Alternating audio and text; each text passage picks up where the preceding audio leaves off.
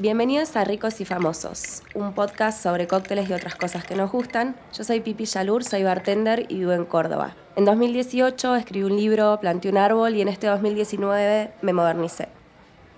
Él es Hoppy Haynes, es periodista y entusiasta de los bares. Hola Hoppy, ¿cómo va? Muy bien, ansioso, porque esta vez no vamos a hablar de un cóctel más.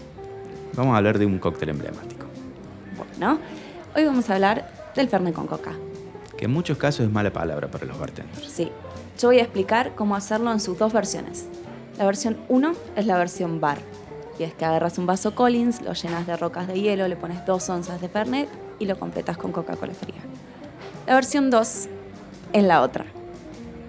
Ahí agarras, cortas una botella de plástico, le quemas el borde, le pones un poco de hielo, Fernet a ojo, coca y un besito. Y que salga, digamos, mucho más fuerte, mucho más potente. En realidad a mí me gusta el Fernet con coca por todo lo que implica, ¿no? Está muy asociado Córdoba, pero es raro porque eh, son dos bebidas que no tienen nada que ver con Córdoba. Una es italiana como el Fernet, otra es eh, estadounidense, es gringa. Y mm, digo, es todo un misterio el por qué se ha vuelto tan emblemática para... Es re loco porque eh, los italianos se quieren morir cuando escuchan de la existencia de esta mezcla, porque ellos el Fernet lo toman solo. Y mm, lo toman solo y después de comer. Em, como toman otros amaros después de comer, no, es, no es, una cualidad exclusiva del Fernet o una forma de consumo exclusiva del Fernet. Em, pero sí tiene algo que, llama mucho la atención, que es que a los italianos les gusta lo amargo y están acostumbrados y tienen un, paladar generado para eso. Los argentinos también tenemos algún vínculo con lo amargo, pero lo raro es que vos agarres algo tan amargo como el Fernet y le pongas algo tan dulce como la coca. Eso es como la parte rara de todo esto. Y que además los tanos no mezclarían nada con gaseosa. Además. Sí, yo vos sabés que hace un par de años estuve investigando, estuve para un informe para La Voz del Interior, sobre por qué gusta tanto el Fernet con coca en Argentina y puntualmente en Córdoba. Y me encontré así como con un par de leyendas urbanas eh, y datos que son verdaderamente interesantes, que si bien no dan una, un resultado contundente, sí ayudan a entender un poquitito por qué toda esta, esta cultura fernetera. Eh, por empezar, hay como una todo una leyenda con un bartender de Cruz del Eje, que es una localidad de Córdoba, que dicen que él inventó el Fernet con coca, que es el negro Becerra. Ay, no me encanta con ese apodo. O sea, no podría haber creado ningún otro cóctel. O sea, no podría haber creado ninguna otra mezcla que no sea Fernet con coca, el negro Becerra. Bueno, el negro Becerra, si uno lo googlea, hay notas que le han hecho, falleció hace un par de años, y dicen que él fue el primero en animarse a mezclar el, el Fernet con la Coca-Cola. Y lo raro es que uno de los que lo popularizó, uno de los que empezó a esparcir esta leyenda, es Jairo, que Jairo, el cantante, es de Cruz del Eje. Y el negro Becerra tocaba la batería en la primera banda que tuvo Jairo, una banda de rock hace muchos años, varias décadas atrás. Lo espectacular, eh, eso es clave, tenés una banda y alguien de la banda tiene el bar del pueblo. Ya está. Ya está. Ya está, tenés todo a tu favor. Todo, a tu, favor. Después hay otra leyenda bueno, a propósito de esto, hubo un periodista de la CNN que fue a investigar en Cruz del Eje el bar donde se hizo, este, donde se, supuestamente se, creó, la alquimia. Em, después hay otra leyenda que dice que los estudiantes del norte, del NOA, que, donde se toma mucho Fernet con coca. Se toma mucho Fernet y tienen gaseosa de 3 litros. Trajeron el Fernet con coca a Córdoba cuando vinieron a estudiar. Lo cual no hay forma de comprobarlo. A mí lo que más me cierra es algo que me dijo Hernán Muti, el gerente de marketing de Branca, cuando visité la planta ahí en Tortuguitas.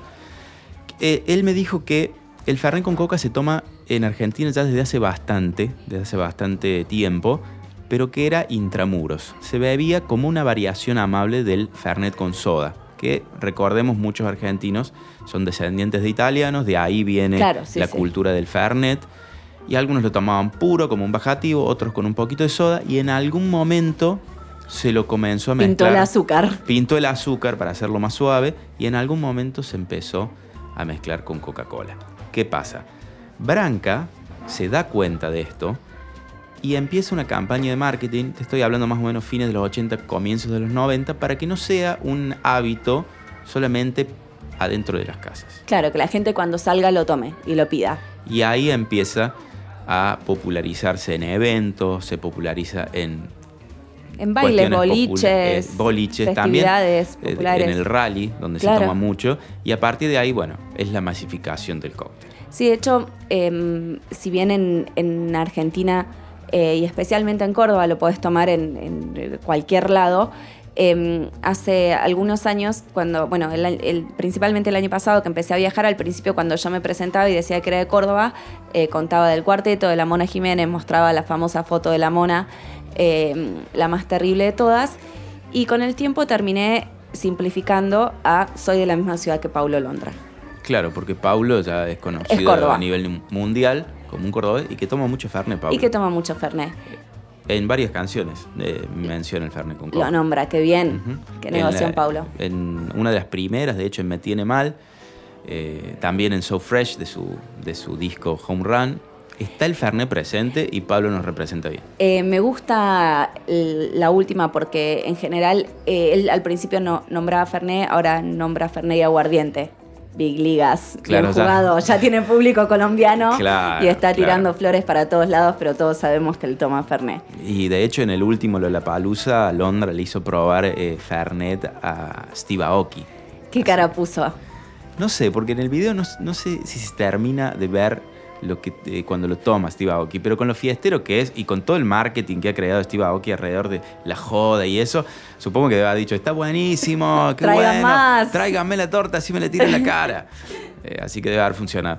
Y bueno, Paulo eh, es un gran embajador del Fernet con Coca, pero hay otros embajadores cordobeses del Fernet con Coca que está bueno nombrar porque han hecho mucho por popularizarla fuera de la Argentina.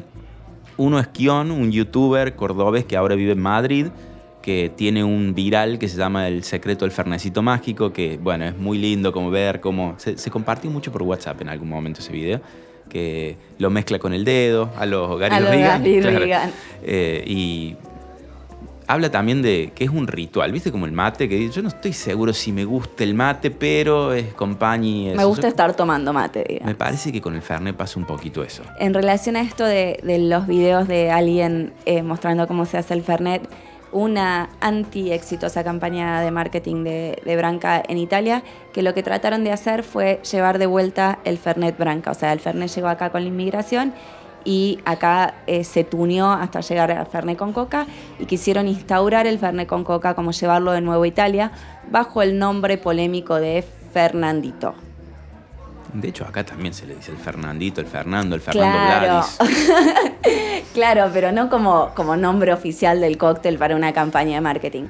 Y mm, em, vos entrabas a una página que era fernandito.it, que ya no existe, y podías ver em, hombres y mujeres ya nacidos en Italia, pero hijos de, de inmigrantes, explicando cómo hacer un Fernet con coca, como quisieron instaurar esa idea y con la ola de derecha en Italia y, con lo poco que les gusta eh, la gaseosa y, con que tienen eso muy de la tradición los tanos.